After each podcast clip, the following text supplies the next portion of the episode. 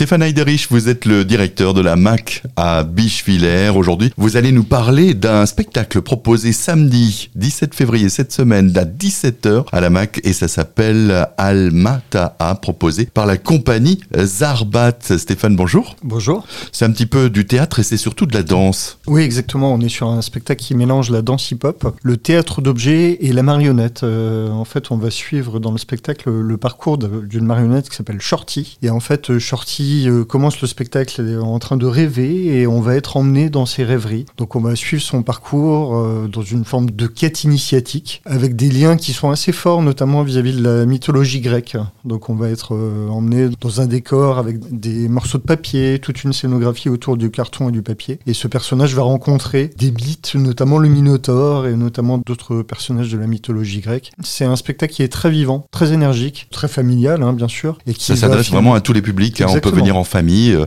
ah on, parle au départ de danse hip-hop et en même temps, c'est avec le théâtre, ça permet vraiment d'être euh, très accessible. Exactement. Alors, la partie théâtrale, euh, finalement, s'incarne à travers la danse, mais on est sur une proposition sans parole, donc effectivement extrêmement accessible, avec une musique qui est très énergique, et où finalement il y a un jeu qui va se créer.